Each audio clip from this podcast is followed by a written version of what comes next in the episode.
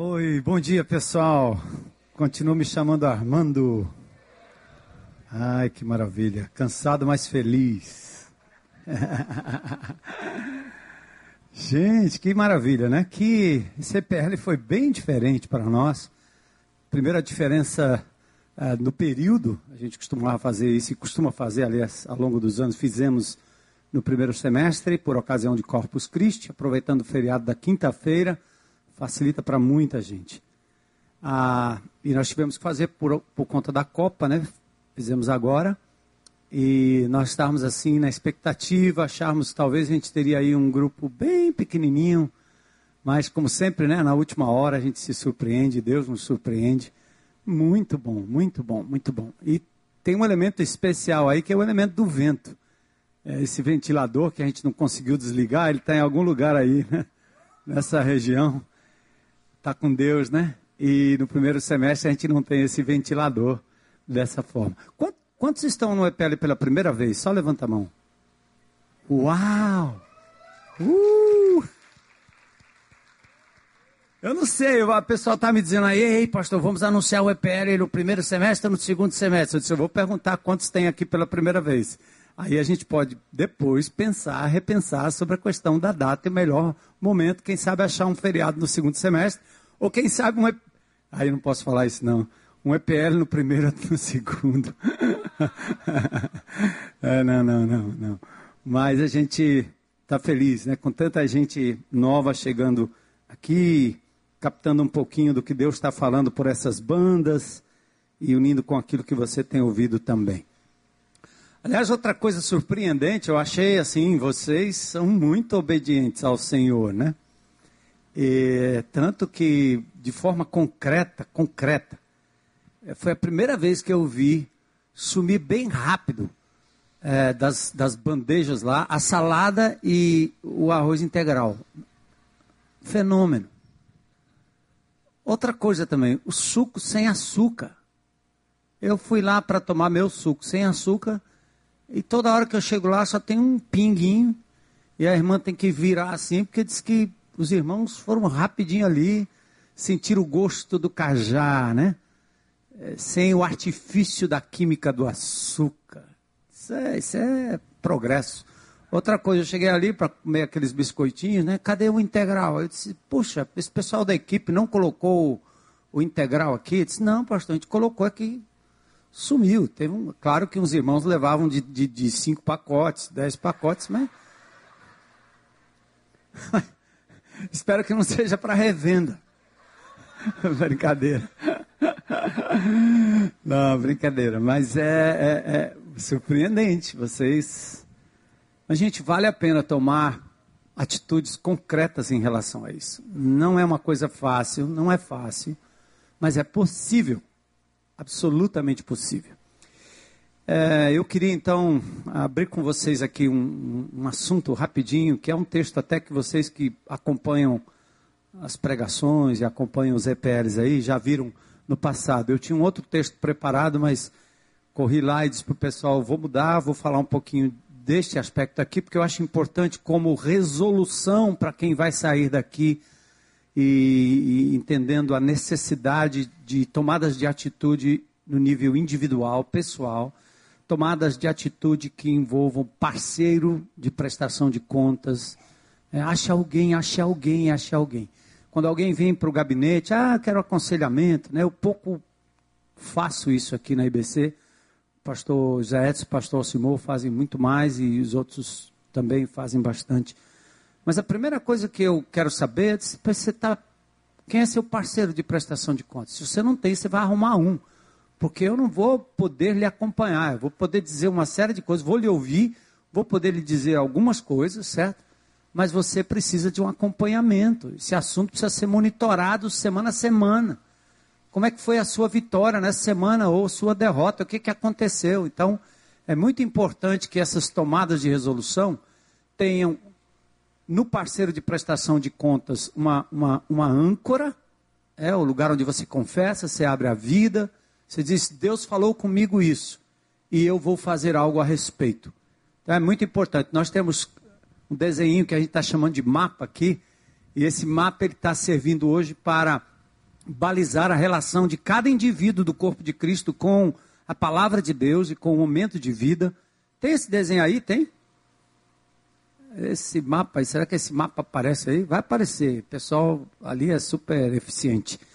E, e eu vou falar um pouquinho desse mapa só para dizer que é uma coisa que nós adotamos recentemente e é uma ferramenta que a gente está usando para balizar e ajudar o indivíduo nesse relacionamento com, com Deus, com a palavra de Deus, nos grupos pequenos da mesma forma, na relação de mentoria, de parceiro de prestação de contas, também a mesma relação, e na, no treinamento de liderança, que nós não fazemos isso em, em bloco apenas, em grande grupo, mas fazemos também a partir de grupos menores, grupos pequenos. Né? E nesse, nesse mapa, a hora que ele aparecer aí, você me dá um toque, a gente fala um pouquinho de como isso tem ajudado. Então, por isso o assunto que eu quero trazer aqui vai mostrar a importância da tomada de posição do indivíduo, a tomada de posição da partilha com o parceiro, a tomada de posição da partilha com o grupo em que ele está inserido, não necessariamente a grande congregação, e por fim, ter na igreja, ter no ambiente que você ministra, um ambiente de restauração, onde as pessoas valorizam a prestação de contas, o abrir o coração, poder falar sem ser censurado. Você não está concordando com o pecado do indivíduo, mas você está acolhendo para que ele possa ser curado. E esse tempo pode ser, sei lá, um dia, um minuto, pode ser uma semana, um mês, é, dois, três, seis meses, um ano de restauração daquele indivíduo, de acompanhamento, até você chegar à conclusão que aquele indivíduo não quer nada com nada. E aí o passo é disciplina. Mas na maioria das vezes as pessoas só são, estão precisando ser, ser ouvidas, precisam de, de alguns princípios claros da palavra de Deus, e aí elas vão se aprumando. E uma forma disciplinada, um, passos que elas possam dar na vida e assim vem a restauração. O nosso mapa, a gente fala primeiro de uma linha que a gente tem chamado é, de, de, de Cronos, né? É, só para eu vou fazer a mesma ressalva que eu faço com o pessoal da igreja. É, a gente que é, olha para a palavra de Deus com um certo cuidado na sua, na sua interpretação, no significado das palavras, a gente sabe que tem muita coisa artificial é, que a gente faz com as palavras bíblicas, né? Você separa o amor ágape, o amor eros, o amor filéu, aí você vai, fica bonitinho, é didático, mas às vezes essas palavras são intercambiáveis. Então não adianta você achar que é, achou a pólvora ou descobriu a lâmpada é, fazendo esse estudo e achando que aquilo ali é uma exclusividade tremenda.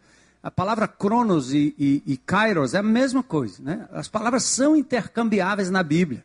Então não justifica você dizer, ah, eu estou no Kairos, aí faz daquilo ali um negócio tão tremendo que o pobre novo convertido chega, não quer saber quem é o seu Kairos, de onde ele veio, que, que é aquilo, se é alguma coisa que bebe, né?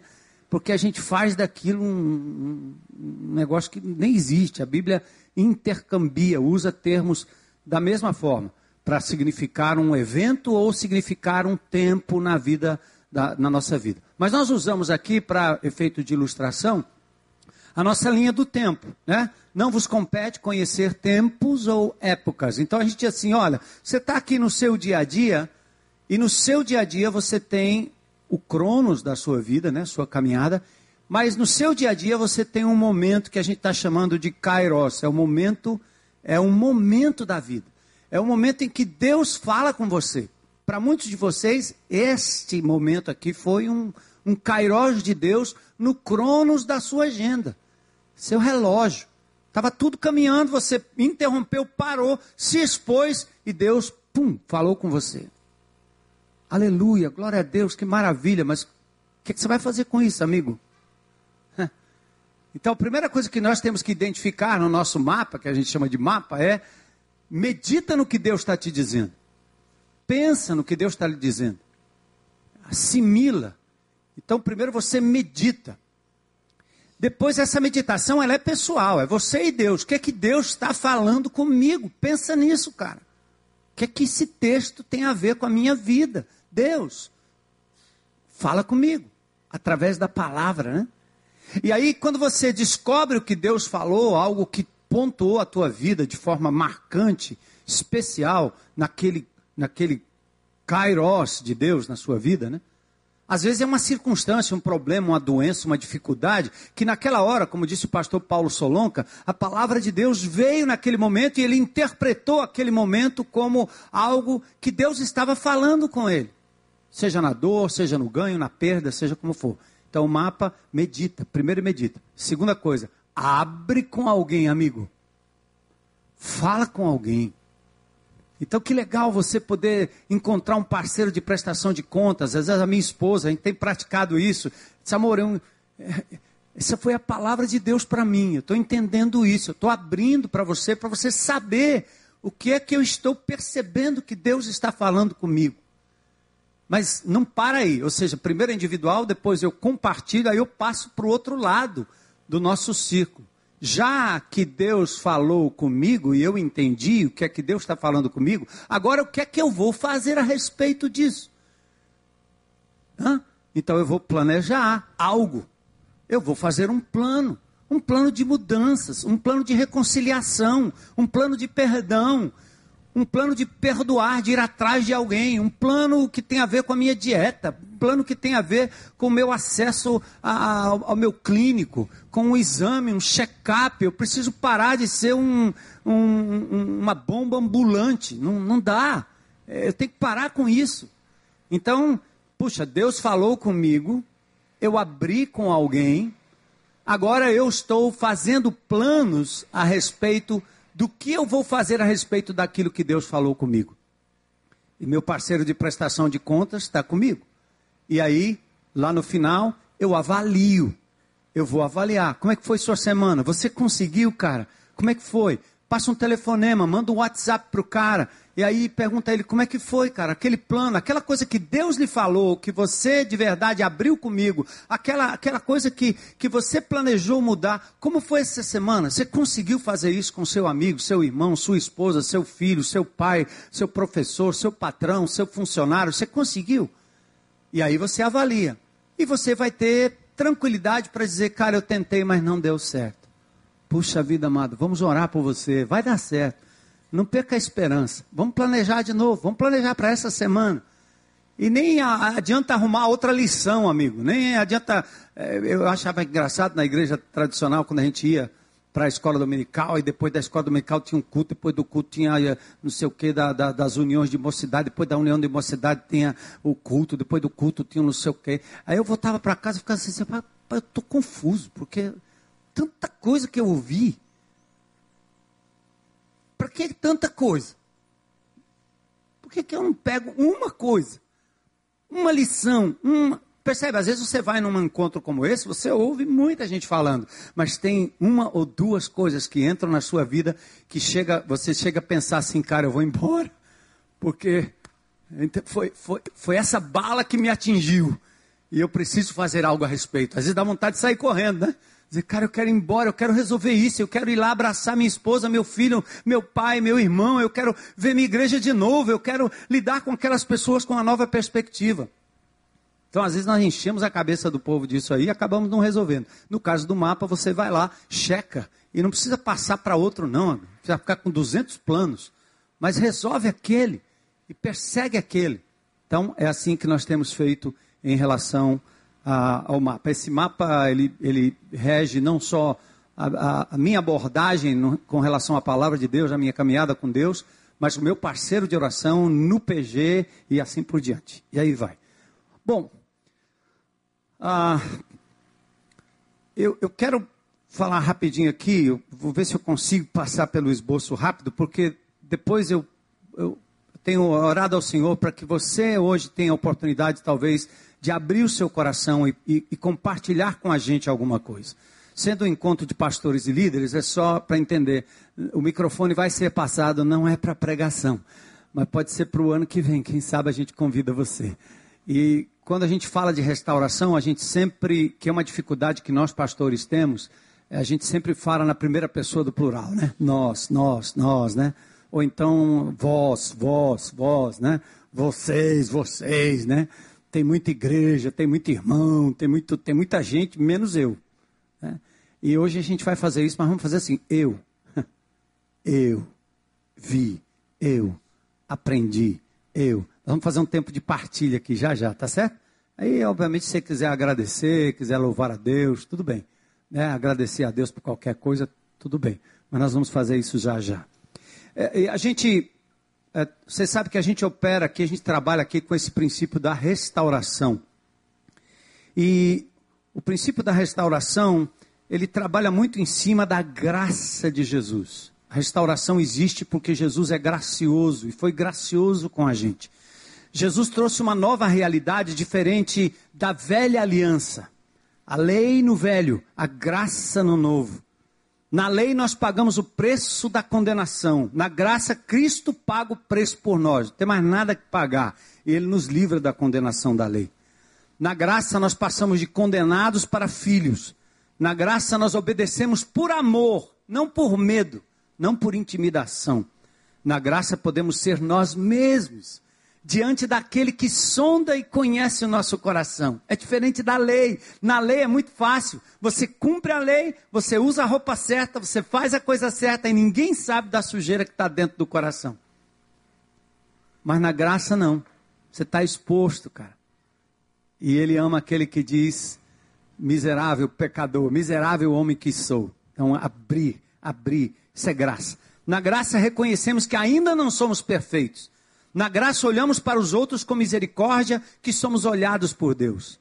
Na graça somos recebidos como estamos, para sermos restaurados segundo o caráter de Cristo. O ser humano tenta manipular a lei em favor da hipocrisia. E ele manipula a graça para viver libertinagem.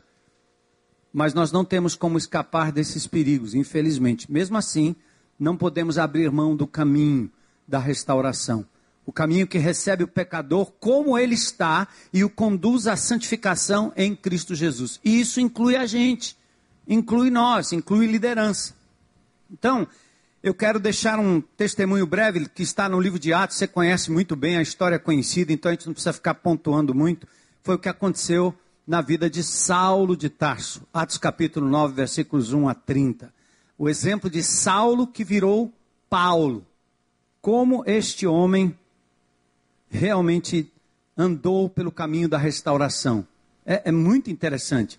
Vocês sabem que Paulo foi um homem que teve que deixar de lado suas nobres credenciais de cidadania, da cultura, a sua autoridade, inclusive para lançar pessoas na prisão.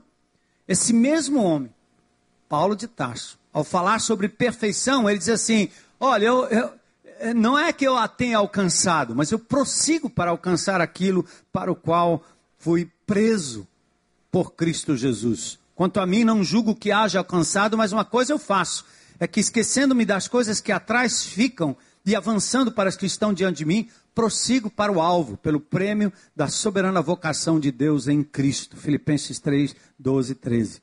Então, eu queria só examinar com vocês rapidinho como se deu a entrada daquele que no caminho de Damasco foi levado ao caminho da restauração. Ele estava a caminho de Damasco e foi levado ao caminho da restauração. E talvez esse ponto aqui, eu não vou enfatizar tudo que essa mensagem encerra, mas é, tem um pouco do exemplo dele, dessa ideia que nós estamos tratando aqui da restauração integral, inclusive dos passos do Celebrando e do CR, conferência que está assim embutida neste EPL. Saulo era um homem culto, muito rico, de muita influência conhecido entre os judeus, zeloso das tradições e da lei. Ele foi um arrogante, cruel perseguidor dos seguidores de Jesus. Atos 8:3 diz que ele assolava a igreja entrando pelas casas, arrastando homens e mulheres e os encerrava na prisão.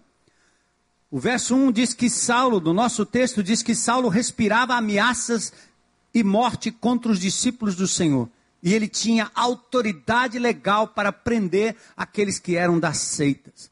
O sumo sacerdote referendou Caifás a brutalidade daquele que obriga pessoas inocentes a negarem sua fé sob ameaça de tortura e morte. Cara, esse era um, um xiita, um sunita, é, não muito diferente daqueles indivíduos que estão degolando repórteres é, e você vê e fica horrorizado de ver. Saulo não era diferente. Ele, ele estava com o coração tão cheio de ódio, embora fosse conhecedor das Escrituras, do Velho Testamento e um homem muito respeitado. Aqui, talvez é uma demonstração de que o coração cruel e perseguidor dos inocentes parece até mais iníquo do que aqueles que intentam contra a sua própria vida, por exemplo, no vício, na prostituição, na compulsão, na compulsão e em outras mazelas. E agora o caminho de Damasco. O que aconteceu? Você já sabe, enquanto a luz do sol iluminava o caminho para Damasco, as trevas prevaleciam no coração de Saulo, até que a luz poderosa, uma luz diferente, se acercou dele. O Cristo glorificado aparece e o debilita a ponto de lançá-lo por terra. Olha como é que foi o encontro com a luz. Saulo, Saulo, Saulo, Saulo, por que você me persegue? Paulo perseguiu os cristãos e assim perseguiu o Senhor dos cristãos. E aí veio a chave para o conhecimento naquele momento de, um, de uma experiência gloriosa ao redor dele. Paulo faz uma pergunta: Quem és Senhor? E Jesus se revela a ele. Aqui está uma abertura para o conhecimento. Não estou entendendo. Paulo pergunta quem é que fala. E aí houve do Senhor uma resposta que não só o incrimina pessoalmente, mas demonstra sua resistência ao novo caminho. Porém, perguntar é um bom passo, duvidar é um bom passo, questionar é um bom passo para a restauração. Quem é você, Senhor? Que é isso aí? Não estou entendendo o suficiente. E aí, eh, isso tem a ver com os 12 passos do CR, né? É, imagine o poderoso Paulo não podendo mais saber o que fazer, né? não sabia mais, parecia ridículo. Porque num determinado momento agora ele diz: Que queres que eu faça? Reações emocionais, reação resoluta, declaração de impotência, de desconhecimento, de fraqueza e de rendição. Sim, que queres que eu faça? parecido com as indicações dos 12 passos do CR. Passo 1, um, admito ser impotente diante de meus traumas, emoções e comportamentos compulsivos que tornam a minha vida ingovernável. Passo 2, creio que só o poder de Jesus poderá restituir a minha saúde física, emocional e espiritual. Então, cara, grita aí, meu. Grita aí, porque o fato de você não estar cuidando do seu corpo o Neil deixou para a gente um exemplo. Ele, ele, lama sabactani, grito, grito, grito. Grita, cara, grita. Grita que não está dando. Grita que você é impotente para tocar a coisa daí em diante. Aí é o primeiro passo do caminho da restauração. Aliás, Jesus não diz que está tudo certo, tudo pronto, tudo feito, tudo perfeito. Agora é só obedecer às regras porque você me encontrou. Parece que há agora um novo caminho a ser percorrido, um processo de restauração. Assim como aqui, em nenhum momento a gente ofereceu para vocês uma solução que fosse resolver seus dramas, meus dramas, nossos dramas interiores. Não. Agora você deu um primeiro passo no caminho quando você gritou e admitiu sua fraqueza. Então chegou a hora. Ah, um processo. Veja os passos. O primeiro passo, verso 6: Levanta-te, entra na cidade Vai lá na casa de Judas, né? Que ele foi para lá. Aguarda instruções. Jesus disse para ele. Imagina, Paulo se prontifica a obedecer, toma a decisão de agir em função do que está sendo dito. Passo importante no processo de restauração. É interessante isso, passo importante, decisão pessoal indica que a mudança é só para quem quer, não é para quem pode. Nós não podemos, mas Deus pode. Nós não queríamos, mas agora todos nós queremos e vamos continuar querendo o Senhor. E isso estabelece a, a diferença entre misericórdia e tolerância. Você está pronto? O que, que Deus falou com você nesses dias? Ou acha que o encontro com Jesus ficou sem demandas? Está pronto mesmo? Você decidiu dar o primeiro passo? Ah, tenho algumas notícias para vocês. Primeiro, as pessoas não vão perceber o que você percebeu. Você vai voltar, você vai voltar para o mundo onde as pessoas te conheciam talvez como você estava, não como você está. E as pessoas não vão acreditar, não vão nem perceber. Encontro é pessoal, é íntimo, é exclusivo, e nem sempre os que nos cercam percebem, compreendem, creem que estamos no caminho da restauração e que tivemos um encontro, um kairós de Deus nesse momento, nesses dias. Então, fica calmo. Outra coisa, todo encontro com Jesus deixa marcas. Aliás, nós já somos cheios de marcas. Nossas marcas são feridas. E há feridas que estão tão purulentas, tão adoecidas, que precisam ser cuidadas, tratadas, expelidas. Vai doer, cara. Eu me lembro, é, como quem gosta de jogar futebol, de vez em quando eu ia para um massagista chamado Juberval. bicho é um monstrão enorme. Aí deitava ali e eu estava com um problema sério aqui na, na coxa, uma contusão. Eu dizia, esse cara vai aliviar minha, minha dor, meu sofrimento. É, aham. Uh -huh. Ele sem camisa, um enorme cara, ele pegava a coxa assim, saía botando o dedo e achando os pontos, e aí eu ia nas nuvens, querendo gritar de dor, tanta dor. Peraí, eu vim aqui para você me massagear, cara. Você está me matando de dor. Vai ser assim que você vai ficar bom. Eu até depois eu fiquei pensando, rapaz, eu acho que a dor que o cara, o cara ocasiona em mim é tão maior da, do que a dor que eu estava sentindo, que eu acho que uma supera a outra e anula e eu acho que está tudo bem. Mas não é não, faz parte do processo é, de, de, de achar os nódulos, de desfazer os nódulos, quando os músculos, né, os tendões se, se acoplam ou se sobrepõem. Então, olha que legal. As marcas do encontro. Primeiro, verso 5. Saulo cai por terra. Está trêmulo e atônito.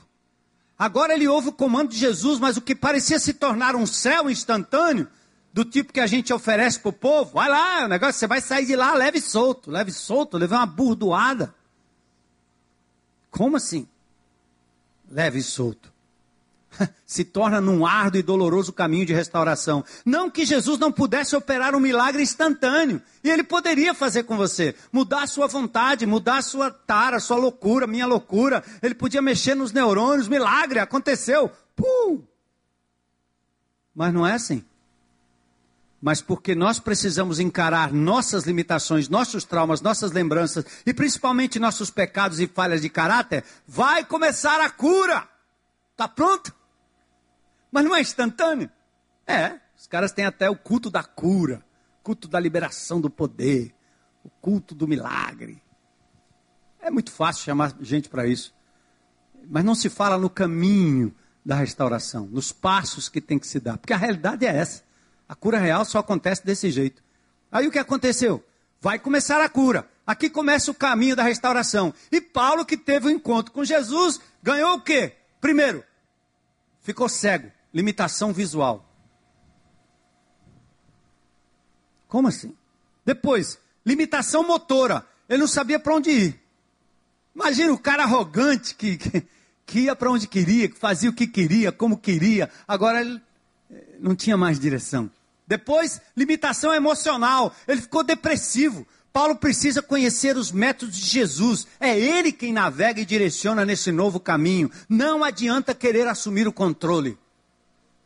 Cara, o cara teve um encontro com Jesus, ficou desse jeito, cego, emocionalmente perturbado e com depressão. É por isso que o caminho da restauração tem outros passos disponho e permito que Jesus remova todos os meus defeitos de caráter. Tá afim? Eu luto com eles todo tempo. Alguns foram superados, outros aparecem de vez em quando como um fantasma, um gigante muito real, querendo que eu reaja. Passo 7, né? Humildemente peço a Jesus que remova as minhas falhas de caráter e os meus vícios. Isso é uma caminhada. E aí, para os maduros ou para os novatos na fé, não há atalho sem dor, não há, nem sem perda, nem tampouco sem choro. Não existe anestésico que elimine a causa da dor, ou que evite a dor depois de passar do seu efeito. Nossos erros, nossos traumas nos machucaram há anos. e eles estão arraigados. E agora que nós vamos deixar o bisturi da graça entrar para nos curar, gente, vai doer, mas o câncer será removido. A graça vai nos curar, passo a passo, dia a dia. E aí vem o caminho solidário, né? Esse talvez seja o ponto crucial desse texto. É a compreensão do plano divino para a restauração. Presta atenção, para qualquer ser humano. O caminho do solitário, do ermitão, do cara que esconde tudo, do cara que guarda lá dentro as suas coisas, o caminho solitário dá, dá lugar ao caminho solidário. O isolamento, a separação, a solidão são como estufas propícias para o desenvolvimento dos nossos mais graves pecados. Deus inventou a confissão e nos deu pessoas, indivíduos, grupos de indivíduos e a comunidades, para que nós possamos também experimentar restauração através deles. E aí vem o papel do companheiro, verso 10 e 11. Chama Ananias. Ananias diz: Eis-me aqui. Paulo foi ajudado por Ananias, discípulo pronto a obedecer o Senhor. Então, restauração não é uma jornada para se fazer sozinho. E aí vem a primeira a dificuldade de, de, conquistar a credibilidade, né? Ananias disse: Como assim? Esse cara aí? Esse cara é um bandido. Aí o Senhor escolhe, acolhe incondicionalmente e reafirma que este é um vaso que foi enviado por ele. Então é só para você. Oh, o seguinte: não ouça nem a história do irmão, ouça o que Deus está lhe dizendo. Ele teve um encontro com você, ele lhe falou algo, poderoso, ele vai estar com você, e mesmo que as pessoas não percebam, e mesmo que aqueles que vão estar ao seu lado não entendam tudo, até lhe vejam como o antigo indivíduo, lembre-se que Deus lhe vê de uma outra forma. Continue abrindo, continue falando, continue se submetendo ao processo. E foi assim que aconteceu. Aí, no caminho da restauração, Deus vai usar pessoas, mas Ele mesmo garante que o maior referencial de aceitação vem dele. O que Deus diz sobre você deve prevalecer sobre toda e qualquer voz que possa desconfiar da atuação da graça em você. E depois ele foi levado para casa, para um grupo pequeno. Aí o perseguidor e algoz dos discípulos é amado dentro da casa onde ele entrava para perseguir. Já pensaram nisso? Que humilhação! Deus estava trabalhando o caráter dele, né? E aí Saulo esteve alguns dias com os discípulos que estavam em Damasco e por fim ele foi parar lá em Antioquia, Atos 13:1, na igreja. Certamente Deus tinha planos para a vida de Saulo e já fora predito pelo Senhor que ele seria um vaso escolhido para levar boas novas aos gentios, mas não tenha pressa, tá certo? Não tenha pressa. Foram 14 anos desde a conversão de Saulo ele estava no lugar onde Deus se manifestaria para falar-lhe ao coração, na igreja local, servindo na igreja local. Muitos daqueles que tropeçam entraram onde não deveriam ter entrado, no tempo errado, na hora errada, precipitadamente. Porque todos estão perseguindo um título ou uma oportunidade para arrastar pessoas, falar com pessoas, se sobressair sobre as pessoas, manipular pessoas, escravizar pessoas, fazer célebre o nosso nome enquanto nós construímos os nossos castelos a la Babel. Isso é ridículo, não vai dar em nada. É por isso que o neófito é uma, uma presa fácil do diabo. Espera aí, meu, calma aí. É, eu cantar de novo, que a música não é minha, do Kleber, né? Quem me vê assim cantando não sabe o que eu sofri. O cara fala 31 anos de ministério, oh, oh, isso aqui, oh, isso aqui. Você não sabe de onde nós partimos. São 31 anos. Ufa, e, e não está pronto ainda. É, e tem muita coisa. E nós estamos muito aquém do que nós poderíamos fazer. Então é nesse sentido que você também deve ter cuidado como líder o que é que você quer fazer com tanta pressa? Para que tanta pressa? Deus quer te preparar mais tempo para que você possa servir por mais tempo e de forma mais íntegra. Foram 14 anos desde a conversão. Saulo estava no lugar certo, na igreja local. Não pode haver restauração longe do corpo de Cristo. Todos estamos no processo, todos temos que nos submeter ao processo, todos temos que ser instrumentos de Deus no processo até de restauração dos outros e na família menor ou maior, somos lixados, afiados, burilados, esculpidos pela poderosa ferramenta do Senhor, nossos irmãos em Cristo. Ah, são eles que são eles que sabem. Mas eles sabem menos do que aqueles da sua casa. Eles sabem mais. E Deus sabe mais do que todos eles acerca do seu real estado. Então, queridos, lembra do exemplo de Paulo, né? Foi duro, é um caminho, é uma caminhada, não é um passo de mágica nem um milagre instantâneo. Mas eu queria que você fizesse pelo menos um propósito, dizer: Deus falou comigo e eu quero dar um passo no caminho da restauração. Eu tive um encontro especial com o Senhor. O Senhor estava com você todo tempo. Quando você fala um encontro, quer dizer que Deus lhe visitou de uma forma especial. Tem um termo no Velho Testamento para a visitação de Deus, pacade, a visitação do Senhor. Deus visita alguém estéreo e esse alguém dá a luz a filhos. Deus visita um povo e a libertação. Mas Deus estava lá todo tempo. O que, é que ele está dizendo? É naquele momento, Kairos, Deus fez uma visitação especial na vida daqueles personagens, como Deus quer fazer um momento especial na sua vida. Ele está batendo a porta e quer entrar, mas é do seu coração, não é do incrédulo, não. Em Apocalipse 3,20, aquele texto não tem nada a ver com descrente, tem a ver com a igreja, tem a ver com você. O texto é para você, cara. Abre aí que ele quer entrar, igual os, os, os caras no caminho de Emaús, né? Quando eles entenderam quem Jesus era, entra, Senhor, entra, Senhor. Eles convidaram. Jesus está aí todo o tempo, mas ele quer fazer uma visitação especial na sua vida. Nós temos pouco tempo de vida. Nós não sabemos o que vai acontecer com o evangelho nesse país. Então está na hora, cara. Ah, mas eu estou lá numa cidadezinha, num municípiozinho, num cantinho e tal. Não interessa, onde você estiver. Lá tem um prefeito, lá tem um delegado, lá tem um juiz, lá tem uma favela, lá tem drogado. Pode ter certeza que tem drogado. Lá tem prostituta, lá tem tudo, tudo. Tudo que tem numa cidade grande tem numa cidade pequena. E proporcionalmente você pode ser o homem que vai fazer diferença naquela cidade, a mulher que vai fazer diferença naquela cidade, naquele condomínio, naquele cantinho, naquele lugar. Qual é o segredo disso aqui? O segredo disso aqui é você ser como Abraão. É fazer o que Abraão fez, só. Abraão não recebeu nenhuma uma planta de igreja, não recebeu nenhuma planta de prédio, nenhum manual, ele não recebeu nenhum manual de grupo pequeno, nem de geração futura, ele não recebeu nada disso, Abraão. Pobre do Abraão, com um monte de gente andando atrás dele, e Deus disse para ele o seguinte: anda na minha presença e ser íntegro, cara. Ser íntegro, aberto, franco, livre, limpo na minha presença. Eu te conheço. Então, meu desafio, nosso desafio nesse final de EPL, por tudo que vocês já ouviram de tão precioso, de tantos homens e mulheres de Deus, ao longo dos seminários, inclusive, é que você saia daqui com uma resolução. A gente, todo janeiro, a gente faz aqui na IBC uma resolução. É, a gente sabe que tem gente ainda lutando. A resolução de comer bem foi feita há muito tempo. Ainda tem gente comendo mal. Mas a gente está abraçando e dizendo, irmão, você consegue. o cara conseguiu um dia, a gente celebra. Uh! Caiu no outro dia, a gente chora, mas abraça. Né? É caminho da restauração, porque é assim a nossa vida.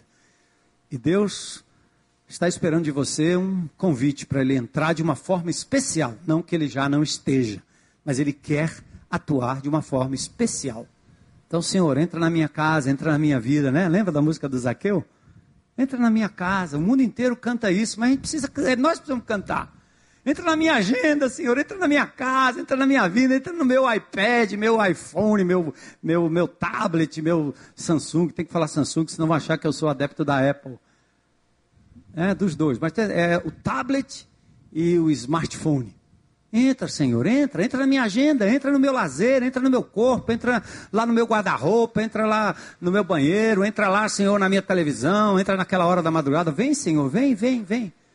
É? Então, caminho da restauração requer uma resolução. Saia daqui com essa resolução em nome, em nome de Jesus. Cadê o Daniel? Daniel está aqui? O Almeidinha, nosso passarinho. Vem cá, irmão.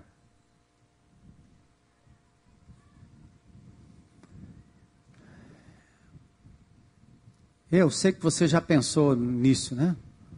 Então, lembra do Saulo, o orgulhoso Saulo, o que é que Deus teve que fazer com ele para que ele pudesse andar no caminho da restauração? Deus tem sussurrado nos seus ouvidos faz muito tempo. Aí ele vai aumentando o tom. Ele vai aumentando o tom. E aumento do tom, quando ele pega um megafone para falar com você, o megafone de Deus é a dor, é a perda. Se você não aprender, cara, vai doer muito. Não é porque Deus quer, é porque você endureceu o negócio. Você foi uma escultura de pedra brava, e a martelada é violenta. É melhor ser a tal da pedra sabão, ou a massinha, né? Que Deus toca e fica amargo. Mas quando Deus toca e você resiste, cara, fica fazendo de conta, aí ele aperta. Ele é soberano. E ele é poderoso. E ele pode. Aí ele aperta. Aí ele toca você. Ele toca em alguém perto de você, muito próximo, muito caro, muito amado. E você fica querendo entender o que é que Deus está fazendo. Às vezes culpa até o diabo. A gente já ouviu isso, né? Não quero ser redundante eu, eu, tomei uma atitude diante de Deus, até aqui tem dado certo, algumas coisas eu não entendo direito, mas eu, eu, eu, eu Senhor, se eu puder me adiantar, tá entendendo? Antes de rolar o negócio aí, diga aí. Porque eu não estou afim de. Não grita, não. Mas para isso precisa de disciplina, determinação, né? Você valorizar isso realmente como algo e levar isso a sério, tá? Resoluções. É, é isso que eu quero fazer. É isso que, então eu vou pedir para o Daniel, não sei nem qual o repertório que você vai escolher, mas deixa o passarinho cantar e a gente só para, reflete, tá? Pausa um pouquinho e se der para você pensar é, na sua resolução e aí em seguida quando terminar essa música a gente vai abrir para que vocês possam falar quem quer que o Senhor levante para falar aqui.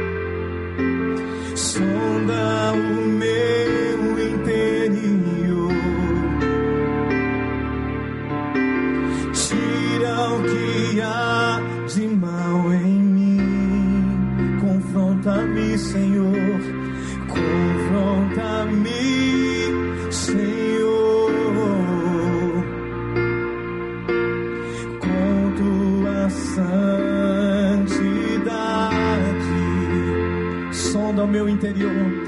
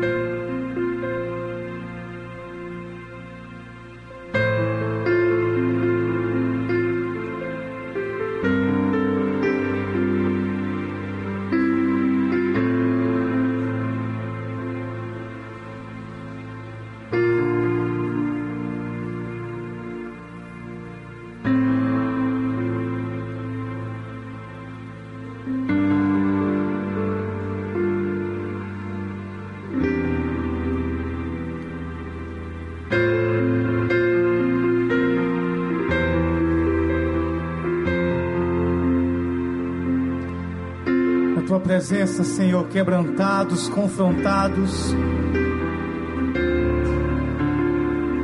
Aleluia. Tu és o Deus dos recomeços, Pai.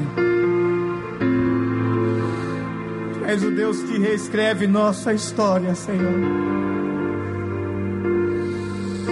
E nesta manhã nós nos quebrantamos na tua presença, só na tua presença, Senhor nome de Jesus, Senhor. Continua a obra que tu começou, Pai.